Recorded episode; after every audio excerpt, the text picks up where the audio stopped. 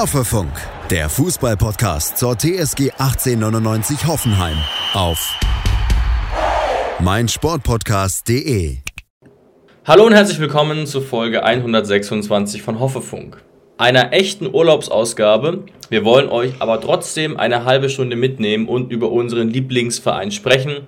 Schließlich geht es morgen weiter gegen den FC Augsburg und wir haben auch eine ganz schöne Woche erlebt eigentlich aus TSG-Sicht. Und deswegen meine erste Frage an dich, Jonas. Haben wir die Werkself aus Leverkusen damit jetzt schon in eine große Krise geschossen? Ja, hallo David. Hallo natürlich auch wieder an all unsere ZuhörerInnen. Ja, ich muss sagen, ich bin ziemlich überrascht, dass unsere, unsere Analyse vorab dann doch ziemlich gut ins, ins Schwarze getroffen hat.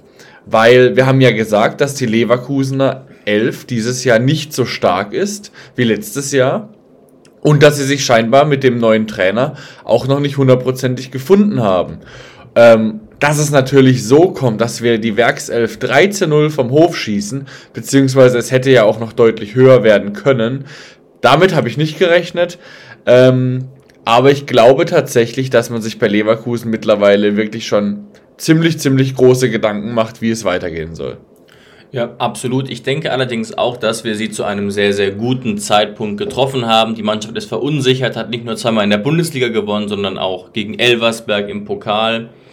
Ähm, der Vorstand hat schon von einem scheiß Saisonstart gesprochen, was für Leverkusener Verhältnisse dann schon ähm, recht ernst ist, dass man sich da dann auch öffentlich äußert zu einem so frühen Zeitpunkt. Ähm, nichtsdestotrotz hast du recht, von Leverkusen kam nicht allzu viel. Auf der anderen Seite habe ich das auch mehrfach gelesen, was du gerade gesagt hast, dass es ja auch ein 4-0 durchaus hätte werden können.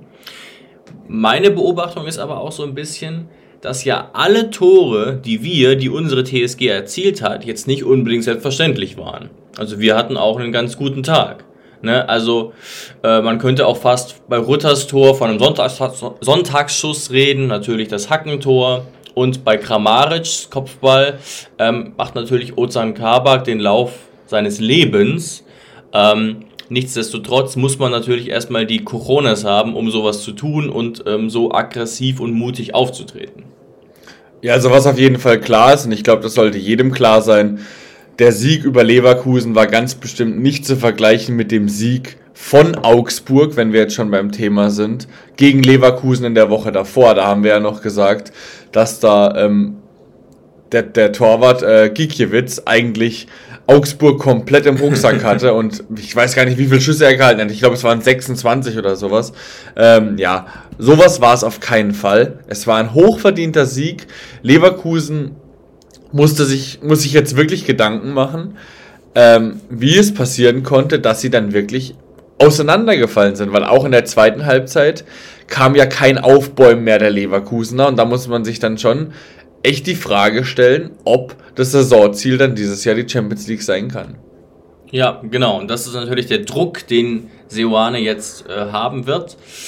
Ähm, es ist aber wirklich auch so, dass wir wirklich einen super Tag hatten und ich glaube, dass man nach diesem Spiel schon so ein bisschen euphorisiert war, auch wenn man nochmal die nüchternen Zahlen betrachtet, die Statistiken, egal ob jetzt die Expected Goals oder auch sonst, war das ein relativ ausgeglichenes Spiel.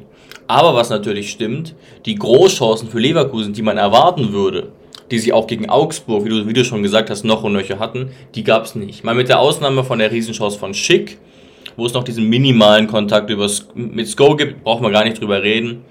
Aber ansonsten ähm, relativ ruhiger Nachmittag auch für Olli Baumann, der da ein oder zwei parieren muss, aber das ist ja für die Verhältnisse ne, dass man da mit Patrick Schick den Stürmer hat, der von einigen Experten sogar als ähm, Anwärter auf die Torjägerkanone betrachtet wurde. Mit dafür, Sicherheit, ja. Dafür war es dann doch ähm, ziemlich, ziemlich mau. Und Patrick Schick bleibt ohne Tor, oder habe ich da Unrecht? Nee, Patrick Schick bleibt ohne Tor, genauso wie äh, Diaby noch ohne Tor bleibt. Diaby ja auch in der Anfangsphase mit einer großen Chance. Ähm, er wurde ja allein aufs Tor geschickt ist allein aufs Tor eigentlich zugelaufen von Olli Baumann. Da hatten die Diaby in der Vergangenheit das auch schon besser gelöst. Und ich muss dir sagen, in der Situation war ich sehr, sehr froh, dass Akpoguma unser linker Innenverteidiger war. Weil wie wir alle wissen, äh, Form hin oder her, Innenverteidiger hin oder her, welche Position er jetzt genau äh, sein soll bei der TSG dieses Jahr, aber wir sind uns alle einig, er ist unser schnellster Innenverteidiger, den wir mhm. haben. Und ich glaube, dass er da Diaby noch mal ein bisschen unter Druck setzen konnte, war in der Situation sehr, sehr wichtig. Absolut. Der Winkel war natürlich trotzdem nicht perfekt. Das hat uns natürlich auch noch massiv in die Karten gespielt, weswegen ich es jetzt nicht als klassische Großchance, Großchance sehen würde. Aber klar, nochmal ein, zwei Faktoren anders. Zum Beispiel, keine Ahnung, da steht jetzt nicht äh, Akpoguma, sondern Howie Nordfight. Dann hat da Diaby nochmal deutlich mehr Platz, sich zu entfalten und mehr Raum einfach. So, und wir haben ja vorab darüber geredet, dass wir nicht ganz genau wissen, wer diese Position überhaupt spielen wird. Jetzt ist natürlich die Situation so, dass sich Nsoki kurzfristig verletzt hat. Das heißt, wir können nicht wirklich wissen, ob Akpoguma wirklich gespielt hätte oder ob er nur für Nsoki reingerutscht ist. Das, ist, das wäre meine Theorie, ja. Du glaubst eher, dass Nsoki gespielt hätte? Ja, ja, das glaube ich tatsächlich. Und ich habe, also mein Argument dafür ist tatsächlich, dass äh, es von Breitenreiter auch eine Aussage gibt, dass Akpo eher als Backup für rechts gedacht ist. Noch in den Zeiten, wo Angelino noch nicht da war. Das mhm. heißt, Breitenreiter hat quasi sogar gesagt, er sieht ihn gar nicht unbedingt als Innenverteidiger. Aber manchmal ändern sich ja auch Meinungen. Ne? Scone spielt jetzt rechts David, und ja. Ich, also auch wenn du es nicht gerne hören willst, aber das hat sich ja allein deswegen schon geändert, dadurch, dass momentan, um dich mal ein bisschen provozieren zu wollen, Kader Jabek, der Ersatz für den rechten Außenverteidiger Klar. ist. Absolut. Äh, und Sko hat gerade auch absolutes Momentum auf seiner Seite. Wieder ein gutes Spiel gemacht. Was aber in der Innenverteidigung auch sehr spannend ist. Manchen ist es vielleicht gedanklich durchgerutscht, ist, dass Akbo den Vorzug vor Posch bekommen hat. Mhm. Und wie gesagt, ich sehe die beiden auch relativ auf einer Augenhöhe. Aber es ist nicht das erste Jahr, in dem der Trainer sagt, Akbo ist für mich eher ein rechter Außenverteidiger. Und das heißt, ähm, ja, vielleicht ist es doch noch so ein bisschen, ja, die Revanche wäre jetzt vielleicht zu viel gesagt für diese sehr, sehr dumme gelb-rote Karte. Ich weiß auch nicht, ob ich einen Posch da sofort wieder reingeschmissen hätte. Mhm. Ähm, aber Akpo hat es gut gemacht. Also Akpo mit einem guten Spiel und nicht nur in dieser einen Szene, die du beschrieben hast. Ja, aber das finde ich ist irgendwie so ein bisschen auch ein Fluch für Akpo, dass die Trainer ihn auch als rechten Außenverteidiger sehen. Weil ja, ja. Ich, ich glaube, wir sind uns einig. Äh, der Typ ist über, ist, ist irgendwie 1,93, 1,94 groß. Natürlich kann er durch seine Geschwindigkeit rechter Außenverteidiger spielen. Aber das ist nicht seine beste Position. Auf gar keinen Fall. Mhm. Und deswegen ist es immer so ein bisschen schade, dass er scheinbar durch seine Flexibilität äh, und seine Einsatzfähigkeit auf der rechten Seite gar nicht so richtig in dieses Pokerspiel in der Innenverteidigung involviert wird. Und ich würde mir schon dieses Jahr wünschen, dass das Breitenreiter dieses Gedankenspiel in seinem Kopf zulässt, dass Akpo ein potenzieller Stamminnenverteidiger sein könnte. Und ich hoffe, dass dieses Spiel so ein bisschen den Weg geebnet hat.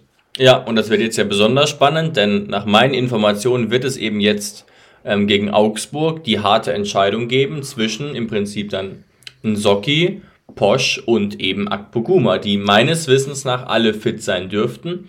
Ähm, sehr überraschen würde es mich, wenn Vogt oder Kabak rausrotiert werden würden. Ich würde da eigentlich beide Beine für ins Feuer legen, dass das nicht passiert. Nein, also ich muss jetzt auch wirklich wieder sagen, ähm, nicht nur wegen der Szene äh, von Ojan Kabak, die Vorlage von Kramaric's Tor, also darüber brauchen wir glaube ich nicht reden. Ja, toll, richtig toll gemacht. Das macht nicht jeder Innenverteidiger. Ähm, er hat mich auch sofort in dem Moment an, an die Szene von Mavropanos erinnert. Mavropanos damals im Stuttgarter Stadion gegen uns. Letzte Saison, ja. Genau, Mavropanos als rechter Innenverteidiger läuft durch unsere komplette Abwehr, spielt noch einen Doppelpass und haut ihn bei Olli Baumann in die Maschen. Aber diese Wucht habe ich eben auch bei Kabak vernommen. Ähm, und ich muss es dir ehrlich sagen, also für mich, ich habe ihn, ich habe ja am Anfang ein bisschen gesagt, ich weiß nicht so ganz genau, wo ich Kabak emotional einordnen soll, aber er hat mich jetzt schon überzeugt. Und für mich ist er jetzt schon eine Top-Verpflichtung, bis jetzt sogar die beste Verpflichtung, die wir dieses Jahr gemacht haben, weil es so ein bisschen überraschend kommt. Ähm, und da muss ich wirklich sagen, da muss jetzt, glaube ich, wirklich einiges passieren, bis Ojan wieder seinen Stammplatz verlieren sollte. Klar, und ja auch ein Spieler mit einem nachweislich großen, großen Potenzial und wo wir wirklich Glück haben, dass er überhaupt bei uns gelandet ist, denn es ist kein Geheimnis, dass er deutlich weniger verdient jetzt. als beispielsweise bei Liverpool. Ähm, allerdings geriet seine Karriere ja auch ins Stocken. Aber ich glaube, so langsam kann man wieder ein bisschen erahnen, warum Vereine wie Schalke 15 Millionen für Ojan Kabak auf den Tisch gelegt haben. Ja, es hat ihm gerade, es hat ihm halt damals nicht gerade, ähm, war halt nicht gerade von Vorteil, dass er trotz einer guten Saison mit Schalke 04 abgestiegen ist. Ähm, das konnte er dann damals auch nicht verhindern. Und ich glaube, dann ist es halt einfach schwierig, einen neuen Verein zu finden, der dich fest verpflichtet. Und so hat er ja bis dieses Jahr Schalke 04 gehört, obwohl er ja schon seit Jahren da nicht mehr gespielt hat. Ja, und das ist natürlich einfach eine blöde Situation, sowohl auch für den Kopf, ja, für den ja. Spieler. Und ich hoffe wirklich jetzt, dass, dass Ojan mit einem neuen Vertrag, er weiß, er ist jetzt im Kraichgau angekommen, kann sich wieder voll auf Fußball konzentrieren. Ähm, und ich glaube, er tut uns gut, wir tun ihm gut und das ist einfach eine gute Kombination.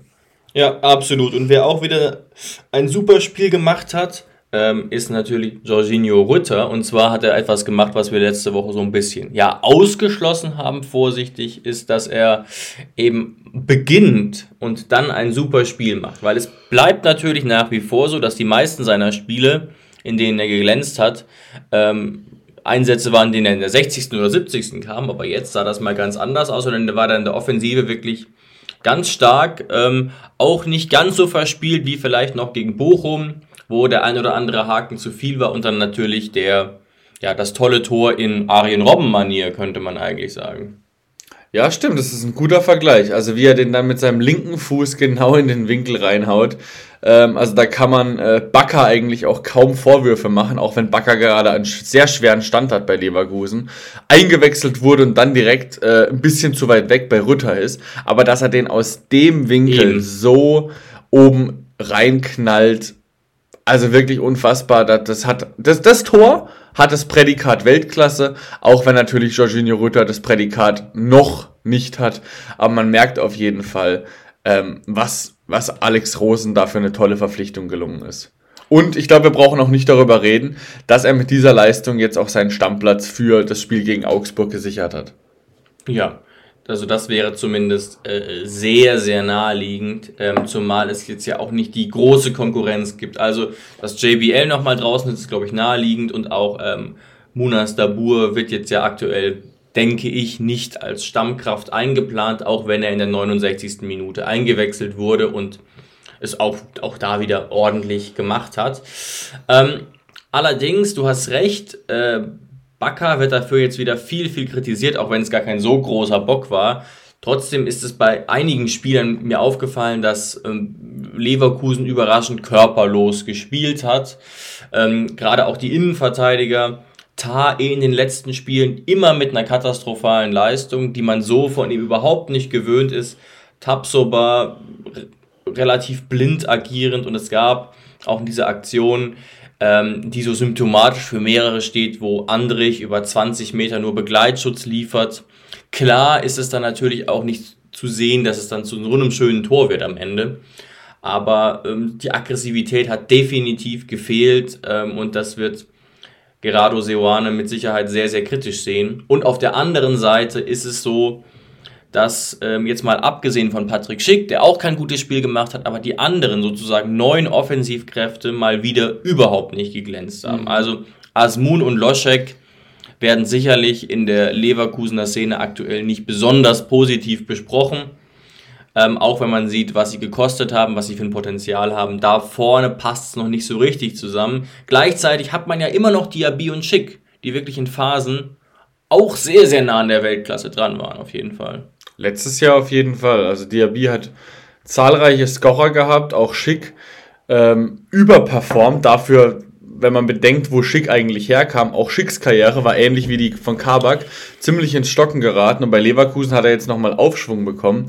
Ähm, aber was man einfach sagen muss, und das ist einfach wahnsinnig wichtig jetzt, da drücke ich jetzt auch den Leverkusenern und natürlich Florian Wirtz persönlich die Daumen.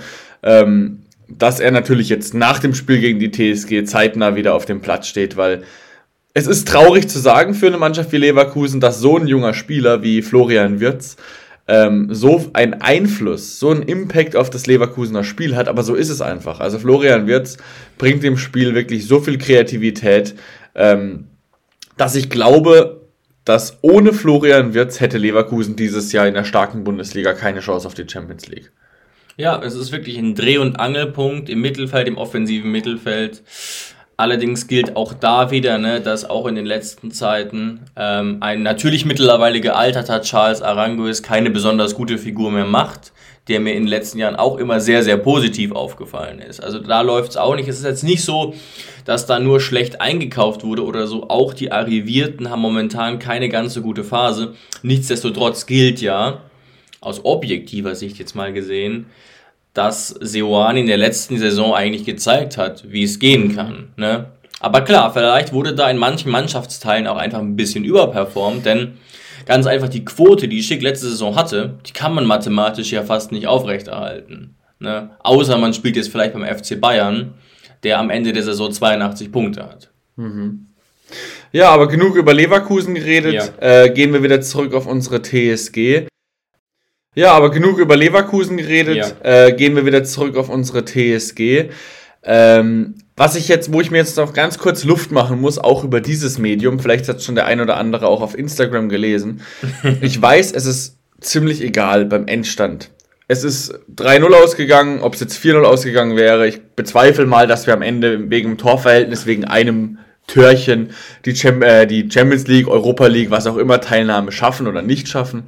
Aber ähm, da geht es mir so ein bisschen ums Prinzip. Thema VAR. Wie kann es. Der jetzt fünf Jahre alt wird, ne? Herzlichen genau. Glückwunsch. Der auch nie wieder wegkommt, weil dafür einfach zu viel Geld im Umlauf ist, weil zu viele Stadien mittlerweile diese Kamerasysteme haben, ja. ähm, weil da einfach zu viel, zu viel Lobbyismus im Hintergrund ist, dass so eine Idee jemals wieder verworfen werden sollte. Aber wie kann es bitte sein, dass ein Tor zurückgenommen wird, wenn eine Szene, eine vollkommen irrele irrelevante Szene von Ojan Kabak 80 Meter weg vom Tor, in ungefähr 30 Sekunden vor dem Tor passiert. Wie kann dann ein Schiedsrichter, der ja noch selbstständig Verantwortung auf dem Platz übernehmen soll, weil sonst, yeah. sonst kann er sich auch in den Starbucks hocken um 15.30 Uhr, kann sich das Spiel auf dem Fernseher angucken äh, und dann brauchen wir keine Schiedsrichter mehr vor Ort. Weil wenn, wenn er sogar dann die Möglichkeit hat, es sich nochmal aus 14 verschiedenen Winkeln anzugucken, dann verstehe ich wirklich die Welt nicht mehr, weil man sagt ja immer, ja, der Videobeweis soll nur bei, bei ganz schwierigen Situationen helfen und soll dann nicht bei jeder Scheiße die Emotionen dem Spiel rauben. Aber dann spielt die TSG über 80 Meter nach dem kleinen Foul von Kabak, was von mir aus auch ein Foul sein kann. Scheißegal. Aber der Schiedsrichter steht direkt daneben, empfindet es nicht als Foulspiel und dann kommt ein lupenreiner Konter, bei dem Leverkusen mehr als einmal, vier, fünfmal die Chance hatte, ja. in Gleichzahl es zu verteidigen. Rütter dribbelt im Strafraum einen schwindlig, spielt den Ball auf Sko. Sko jubelt zwei Minuten und dann kommt ein Signal aus Köln er soll sich doch bitte dieses Foulspiel von Kabak 80 Meter vom eigentlichen Tor entfernt nochmal angucken. Und natürlich musst du dann in Superzeitlupe mit 14 verschiedenen Winkeln sagen, dass ihm Kabak ein bisschen auf den Fuß tritt. Und jetzt kommt, jetzt kommt diese Grauzone, die beim VAR eigentlich nicht passieren kann. In dieser Situation schießt Sko ja eigentlich das entscheidende, das vorentscheidende 3 zu 0. Und ja, durch, durch das Erzielen des Tores ähm, hat der Schiedsrichter überhaupt die Möglichkeit, sich das Foul nochmal anzugucken. Und dann entscheidet er für Freistoß für Lever, äh, auf Freistoß für Leverkusen aus 18 Metern Entfernung. Gibt, nimmt das Tor zurück. Auf der ganz anderen Seite. Genau, genau. Und dann hat Leverkusen die Chance, aus 18 Metern ein Tor zu erzielen. Also eine gute Möglichkeit. Man stelle sich vor, da fällt das 2 zu 1 für Leverkusen statt dem 3 zu 0. Dann wird die TSG faktisch dafür bestraft, dass sie den Konter gut ausgespielt hat. Hätte Sko beispielsweise oder hätte Rütter den Zweikampf verloren oder Sko hätte den Ball noch drüber geschossen, dann hätte der Schiedsrichter niemals die Möglichkeit gehabt, die Szene nochmal anzugucken und Leverkusen hätte den Freistoß nie bekommen. Und das ist doch eine Situation, die zeigt doch mal, wie pervers manchmal die Auslegung des Videobeweises sein kann. Ja, das, das scheint auf den ersten Blick extrem absurd, weil du hast recht. Gehen wir mal davon aus, dass Sko vorbeischießt, dann bleibt es beim 2-0. Exakt. Wenn jetzt Sko, also nur theoretisch gedacht, Sko aber trifft und Leverkusen ähm, versenkt den Freistoß aus 18 Metern im Winkel, steht es 2 zu 1. und dann ist das Spiel wieder komplett offen. Und das erscheint, glaube ich, nicht nur uns als CSG Hoffenheim-Fans absurd. Das heißt jetzt nicht, dass es die perfekte andere Möglichkeit gibt, die wir sofort im Kopf haben, aber so kann es eigentlich nicht funktionieren. Das Problem ist hier natürlich, wir, das wissen die Schiris auch, es geht eigentlich um klare Fehlentscheidungen und die meisten, wie wir, auch bei der Sportschau halten das für keine klare Fehlentscheidung. Mir ist durchaus klar, dass das wieder eine Grauzonengeschichte ist aber es wäre natürlich, es hätte das Spiel komplett verändern können. Und ähm, das ist schon, es ist, schon, schon Wahnsinn. Ähm, stellen wir uns das Ganze mal in so einem Saisonfinale vor. Und da macht man sich auch irgendwie angreifbar, dass man so eine, ich würde das fast als Regellücke bezeichnen, noch nicht ausgeräumt hat. Das passiert natürlich sehr, sehr, sehr selten, aber es kann einfach nicht sein, vor allem, dass dann es noch fünf Zweikämpfe gibt bis, zum, bis zur Torchance und das aber irrelevant ist. Problem ist aber, wie genau schreibst du das in die Regeln? Ne? Wir sind ja immer noch in einem Sport, wo du das genau formulieren musst. Fällt mir jetzt spontan auch nichts ein aber du kannst eben nicht quasi aus einem Tor ein Gegentor machen. Das erscheint mir irgendwie auch nicht sinnvoll. Mhm. Auf der anderen Seite, jetzt stellen wir uns mal vor, das wäre im Strafraum gewesen und ein ganz klares Foul und der Schiri ist einfach blind und sieht's nicht. Das ist aber was anderes. Bei Strafstoß haben wir ganz klar die Regel, dass da Köln einschreiten darf und das ist auch vollkommen legitim.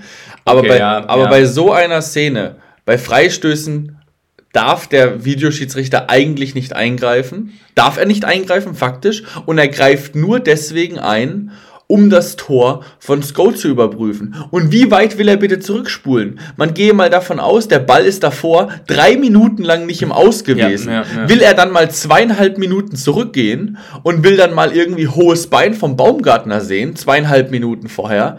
Also wie weit gehst du zurück? Ähm, und Dennis Eitekin sagt nach dem Spiel Union Berlin gegen RB Leipzig, dass er selbst gepfiffen hat, appelliert daran, dass die Schiedsrichter mehr Verantwortung übernehmen sollen, beziehungsweise dass man ihm wieder trotz, dem, trotz des Videobeweises auch Verantwortung übergibt, dass er sagt, am Ende hat die Hoheitsgewalt, hat der Schiedsrichter auf dem Platz. Für mich wirkt das momentan nicht so. Wenn der Schiedsrichter nicht mal eine Entscheidung 80 Meter vor dem eigentlichen Tor treffen darf, ohne dass Köln eingreift, dann geht jegliche Emotion verloren und der Schiedsrichter, dem kann ich bald eine Stempelkarte bei Starbucks holen.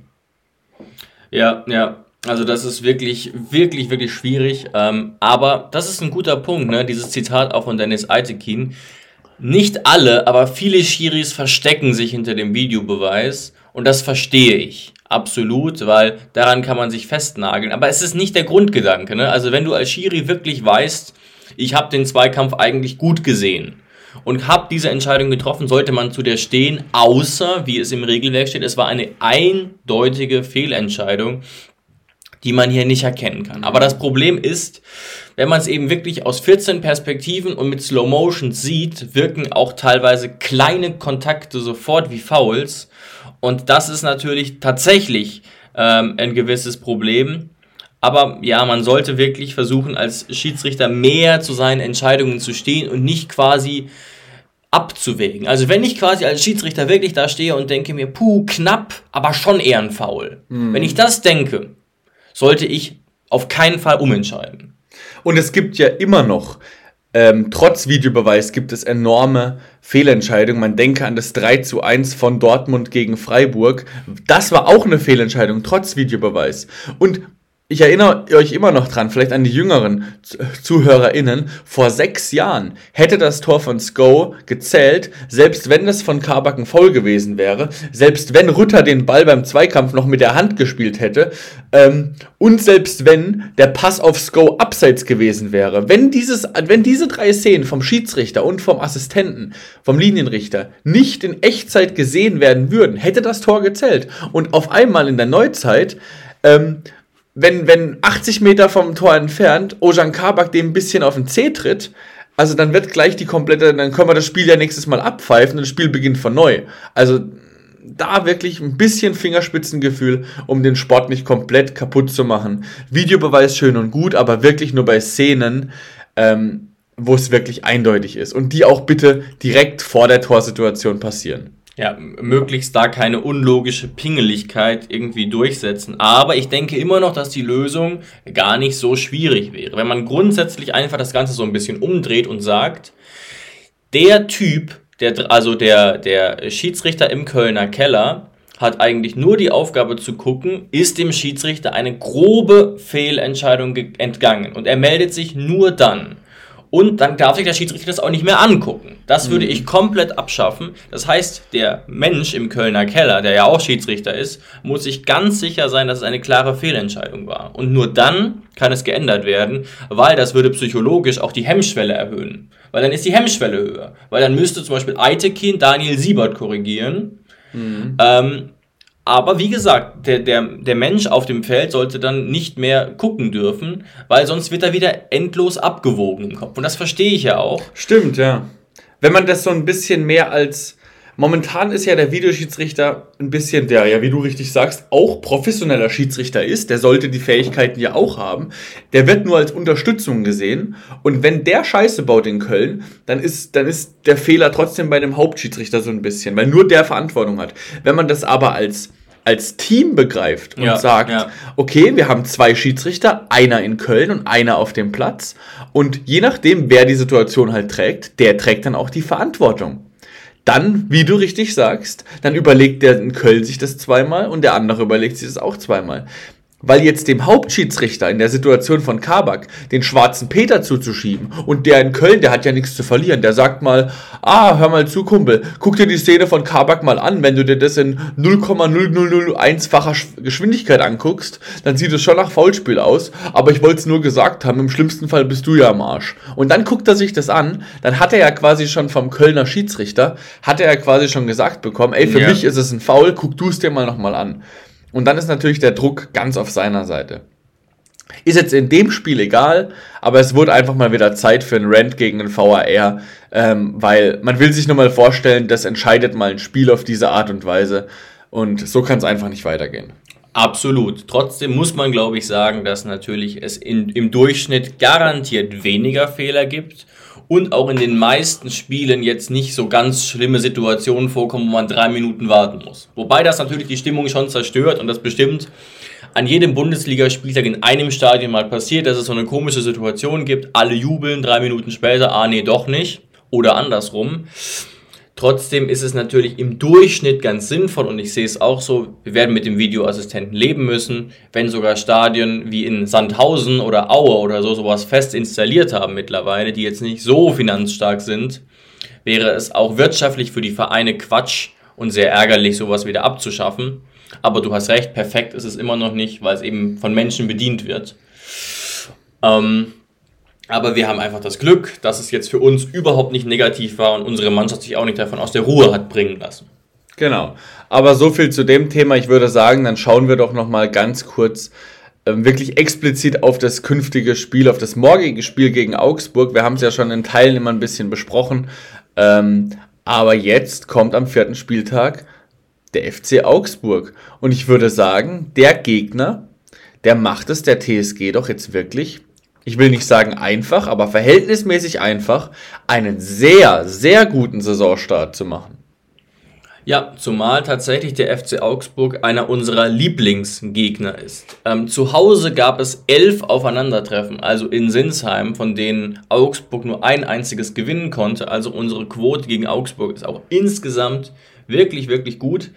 Ähm, die, wenn man jetzt mal die letzten 13 Jahre nimmt, denn Augsburg ist jetzt ja schon mittlerweile ein arrivierter Bundesligist und schaffen es auch, trotz teilweise weniger guter Kader, denkt man, dann in der Bundesliga zu bleiben. Und andere Teams wie Schalke oder Bremen, die viel mehr investiert haben, bleiben, äh, steigen ab. Und das verdient natürlich auch massiven Respekt, denn auch wenn man sich jetzt den Kader wieder anguckt, haben wir gerade zur Vorbereitung kurz getan, ist man sich eigentlich nicht ganz sicher, dass die die Liga halten. Aber erfahrungsgemäß denke ich das schon. Zumal man jetzt ja immerhin auch schon drei Pünktchen nach drei Spielen auf dem Konto hat. Wenn auch so ein bisschen kurios, denn das waren eben, war eben der Sieg gegen Leverkusen, wo Rafa Gikiewicz ähm, einen auf Fischer gemacht hat. Spielerisch hat man vom Team von Enrico Maaßen allerdings noch nicht so viel gesehen. Ne? Also ein Team, das nicht sehr viel Torgefahr ausstrahlt, ehrlich gesagt. Auch vielleicht, weil sich im Sturm viel verändert hat. Demirovic kam aus Freiburg. Ricardo Pepi ist überhaupt nicht eingeschlagen. An den habe ich nochmal denken müssen bei der Vorbereitung. Hat jetzt irgendwie nach 16 Pflichtspielen immer noch nicht genetzt hm. für den FC Augsburg. Aber gut, hat ja auch nur 16 Millionen gekostet. Deswegen muss man ihm vielleicht ein bisschen Zeit geben. Im Ernst, vielleicht hätte man da einfach nicht so viel hm, PR und Marketing mit ihm machen sollen und ihn so als den neuen Jesus darstellen sollen. Aber das ist ein ganz anderes Thema. Der wird nämlich keine große Rolle spielen, außer ab der 84. Was André Breitenreiter gesagt hat, ist vielleicht auch noch ganz interessant. Also er rechnet mit einem aggressiven Gegner, der hart in die Zweikämpfe gehen wird und der schnell in die Spitze spielen wollen wird. Ähm, und ansonsten ist das tendenziell ein System, das jetzt nicht ganz eine Spiegelung von unserem ist, aber in gewisser Weise schon. Also sie spielen mhm. Oft nicht mit zwei Stürmern, weil Jensen so ein bisschen hinter Demirovic oft hängt, aber ansonsten ist es gerade in der Abwehr und im Mittelfeld quasi eine Spiegelung unseres, unseres Spielsystems. Hm, da widerspreche ich dir ein bisschen. Als ich mir die Aufstellung angeguckt habe, musste ich eigentlich fast sogar daran denken, dass es eine exakte Spiegelung unseres Systems ist. Natürlich qualitativ schlechter, aber auch von den Spielertypen her sehr ähnlich. Also klar, Dreierkette, Außenverteidiger, Fünferkette, das, das ist jetzt ja klar.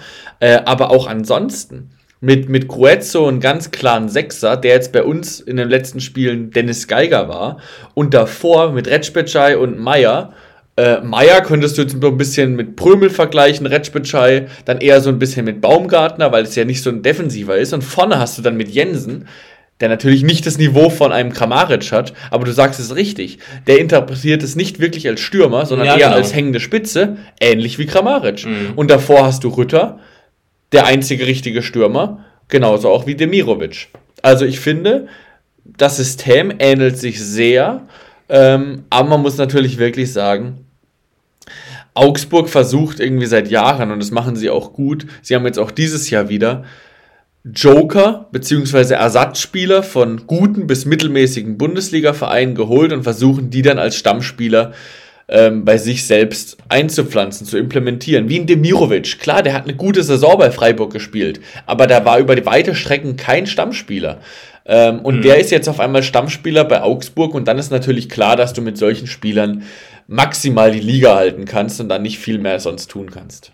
Ja, und das gleiche gilt ja auch mit Spielern wie Arne Meyer, Elvis Rexbeschei oder Baumgartlinger, die bei ihren Teams maximal einfach Ergänzungsspieler gewesen wären, die eingewechselt werden, die aber natürlich absolut funktionieren können. Und ja, also ich glaube, grundsätzlich gilt ja für Augsburg, dass ein Platz 11 völlig ausreichend ist. Und auch wenn es mal 14 wird, ist es kein großes Drama bei den Fuggerstädtern. Denn man hat da einfach nicht die großen finanziellen Möglichkeiten. Ähm, Zumindest jetzt nicht mehr, nachdem man Peppi gekauft hat. Ja, wenn, dann gilt das lustigerweise am ehesten noch ähm, in der Abwehr, wo man mit Oxford und Udukai zwei äh, Talente mit einem ordentlichen Potenzial eigentlich hat, die aber verletzt sein dürften, mhm. wenn ich das hier richtig sehe. Da lege ich jetzt nicht ähm, meine beiden Beine für ins Feuer, aber das wird mir hier gerade angezeigt. Also auch verletzungstechnisch sieht es nicht ideal aus, denn auch Tobias Strobel und Niklas Dorsch werden ausfallen, aber das ist jetzt keine neue Situation. Zurückkehren könnte der einzige Mann eigentlich, bei dem mir so ein bisschen schlecht wird aus TSG-Sicht, weil er ein paar gute Spiele gegen uns gemacht hat und er mir so ein bisschen positiv deswegen im Hinterkopf geblieben ist. Und das ist Ruben Vargas. Mhm. Der hatte eine Muskelverletzung, kam jetzt wieder als Joker rein.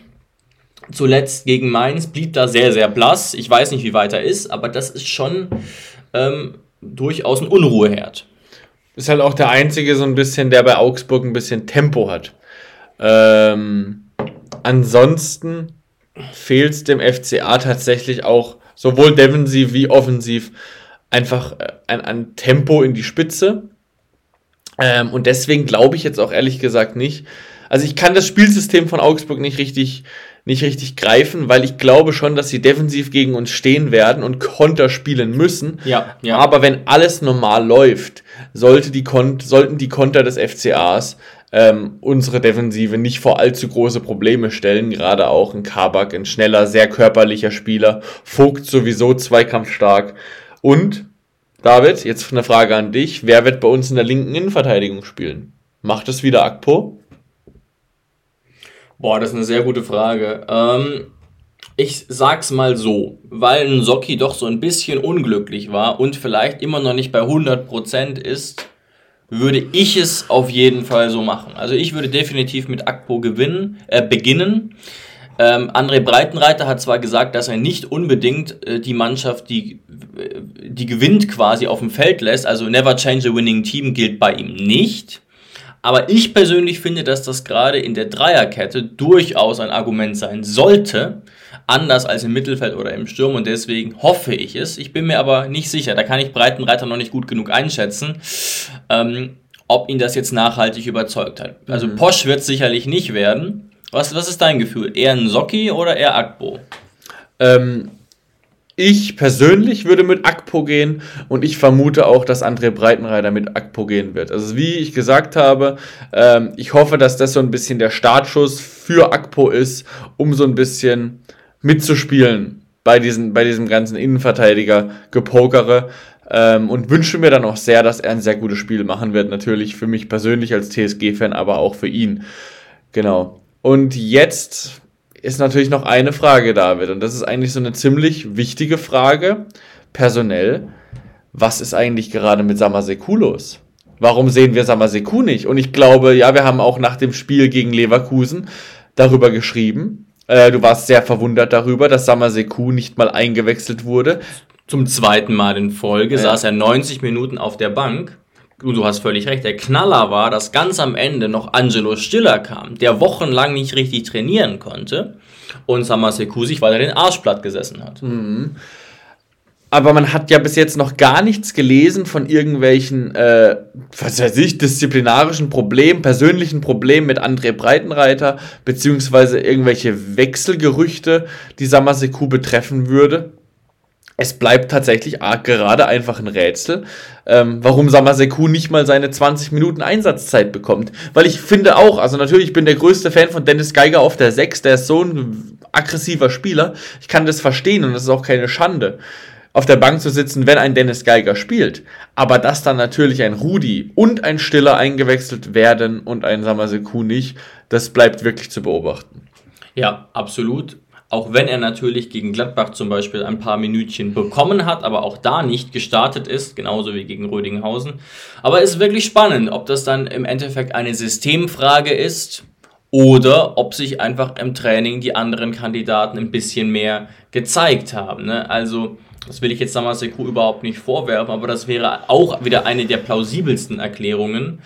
Ähm, denn ich glaube, selbst, äh, Fan, selbst äh, Fans von Angelo Stiller, der ja wirklich auch eine super Saison gespielt hat, würden jetzt nicht sagen, dass der schon vom Niveau her über einem Judge Samaseku unbedingt ist.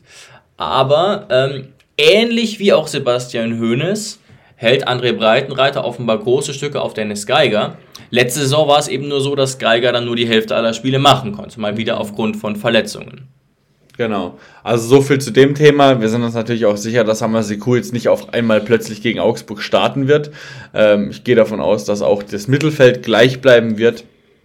Und abschließend, bevor wir diese Folge dann beenden, noch ganz kurz eine Information, die nicht so die nicht so erfreulich ist. Ähm, Ilas Bebu fällt ja schon seit längerem aus, hat jetzt vor kurzem wieder einen Versuch gestartet im Training. Ähm, der Versuch ist nach hinten losgegangen, der Versuch war sehr, sehr schlecht und jetzt zeichnet es sich ab, dass Ilas Bebu mehrere Monate noch ausfallen könnte. Also eigentlich ist es sehr, sehr unwahrscheinlich, dass Ilas Bebu im Jahr 2022 nochmal für die TSG auf dem Rasen stehen wird. Ganz genau. André Breitenreiter hat gesagt, er kann es gar nicht einschätzen, aber hat tatsächlich die Zeitangaben zwei bis sechs Monate in den Mund genommen, ähm, ohne sich darauf jetzt komplett festnageln zu wollen. Das sind natürlich keine guten Zeichen. Wir wünschen da Ilas auf jeden Fall alles Gute, ein wichtiger Bestandteil unserer Mannschaft, auch wenn es aktuell zum Glück auch ohne ihn ganz gut läuft. Wir sind da einfach sehr, sehr breit besetzt, zum Glück. Aber eine Abschlussfrage hätte ich noch an dich, Jonas. Ähm, denn auch das hat Breitenreiter ja so ein bisschen offen gelassen und gesagt, er will nur noch einen Stürmer verpflichten, wenn es wirklich ideal passt. Jetzt mal unabhängig davon, würdest du noch mal aggressiv auf Stürmersuche gehen? Würdest du Alex Rosen jetzt sagen als Trainer, such nochmal richtig krass nochmal alles ab. Wir brauchen definitiv bis zum 31.08., bis zum Deadline Day noch einen Stürmer, weil Bebu monatelang ausfallen wird. Was würdest du, Alex Rosen, sagen? Wenn es nur darum geht, ähm, Ilas zu ersetzen, um einen Stürmer mehr zu haben, weil Ilas eben ausfällt, dann nicht. Dann finde ich, dass wir genug offensive Alternativen haben. Wenn André Breitenreiter aber ganz klipp und klar sagt, und wir haben finanzielle Möglichkeiten. Wir sind ein Bundesliga-Verein mit Ambition. Wenn ein Trainer kommt wie André Breitenreiter und er, von ihm wird ja dann auch einiges erwartet und André Breitenreiter sagt, Leute, ich kann euch nur gewährleisten, dass wir, was weiß ich, unsere Ziele erreichen, wenn ich auch einen dementsprechenden bulligen Stürmer habe, wie in Cordoba. Der Transfer ist ja jetzt gescheitert. Aber dann muss Alex Rosen dem Wunsch nachkommen. Sonst kannst du einem ähm, André Breitenreiter am Ende auch nicht vorwerfen, wenn er die Ziele nicht erreicht. Und deswegen ist es einfach Trainersache. Wenn Breitenreiter sagt, ja, ich brauche einen Spielertyp wie Joe Linton, wie Sandro Wagner, wie Cordoba, dann muss Alex Rosen alles in Bewegung setzen. Ganz genau. Aber wo du es gerade ansprichst, John Cordoba wird nicht kommen aufgrund von so hohen Gehaltsforderungen, was auch nicht überraschend ist, weil man in Russland ja sehr, sehr viel verdient und ich da auch nicht allzu viel zahlen würde. Ich war da ja eh so ein bisschen skeptisch, aber auch da, du hast völlig recht, Jonas, ich persönlich würde Alex Rosen wahrscheinlich sagen, wir brauchen nicht zwingend einen, aber wenn der jetzt immer besonders ins Auge sticht, sag mal Bescheid. Aber ich würde ihn auf keinen Fall aggressiv darauf hinweisen, zwingend einen neuen zu engagieren. Zumal Bebu ja immer noch in einem sehr, sehr ähm, guten Stürmeralter ist und ja auf jeden Fall zurückkommen wird. Das ist ja auch nochmal ein Faktor. Dann hast du einen weiteren auf der Gehaltsliste. Obwohl, und das, was meiner Meinung nach jetzt nicht unbedingt nötig ist. Auch wenn ich ja lange der Verfechter der echten Neuen war. Aber es ist einfach nur mein aktuelles Gefühl, dass es mit den Offensiven, die wir gerade haben, die alle fit sind, ähm, für die Vorrunde ziemlich gut laufen kann. Ja, das stimmt. Es kann gut laufen, aber ich muss schon sagen, ich habe ja auch bei Cordoba ein gutes Gefühl gehabt. Ja. Ich würde mich schon über die Nachricht freuen, wenn wir noch einen Stürmer verpflichten würden. Ähm, einfach mal ein bisschen mehr Möglichkeiten, ein bisschen mehr Durchschlagskraft vielleicht auch vorne drin haben zu können. Genau, aber wir sind jetzt schon ein bisschen über der Zeit. Wir wollten ja eigentlich nicht so lange machen, haben jetzt aber doch leicht über 40 Minuten gemacht. Es macht halt einfach auch Spaß, über unseren Lieblingsverein zu reden, gerade natürlich nach so einem tollen Spiel wie gegen Leverkusen. Aber wir müssen jetzt die Folge an dieser Stelle beenden und wir wünschen euch viel, viel Spaß beim Fußballschauen. Wir drücken alle der TSG die Daumen, dass es den hervorragenden Saisonstart gibt und wünschen euch einen schönen Tag. Bis nächste Woche. Ciao, ciao.